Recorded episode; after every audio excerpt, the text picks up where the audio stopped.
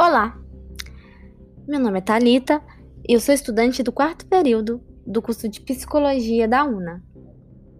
Bom, nesse terceiro episódio eu vou falar um pouquinho sobre os métodos preventivos contra o bullying.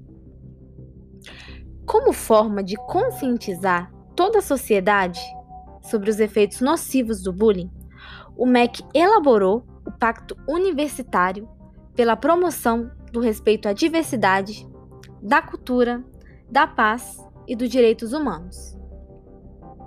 Foi criado também a Lei 13.277. Foi instituído o Dia Nacional de Combate ao Bullying e à Violência nas Escolas.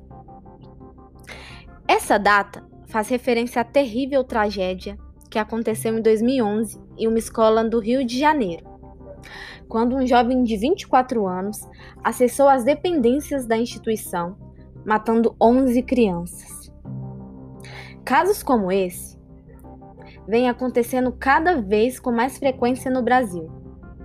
A secretária de Educação Continuada, Ivana de Siqueira, detalha que o MEC tem atuado na formação de professores para que eles possam trabalhar com a cultura da paz, o respeito à diferença e a diversidade das escolas, evitando que essas situações afetem nem as crianças vítimas ou agressoras.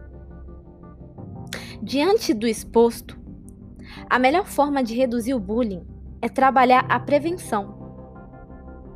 As ações adotadas no país ainda são tímidas diante do acelerado crescimento do bullying e dos impactos decorrentes dele. Alinhado a isso, o nosso, o nosso grupo, o nosso trabalho, debruça com uma ferramenta de conscientização e sensibilização. Ainda vamos falar das formas de denúncia e da necessidade de proteção psicológica, neutralizando a procura de um profissional habilitado. Por fim, falamos sobre as formas de conscientização e prevenção. No próximo episódio, falaremos sobre os programas existentes que combatem o bullying e reforçam os métodos preventivos. Obrigada por escutar. Te aguardamos no próximo episódio.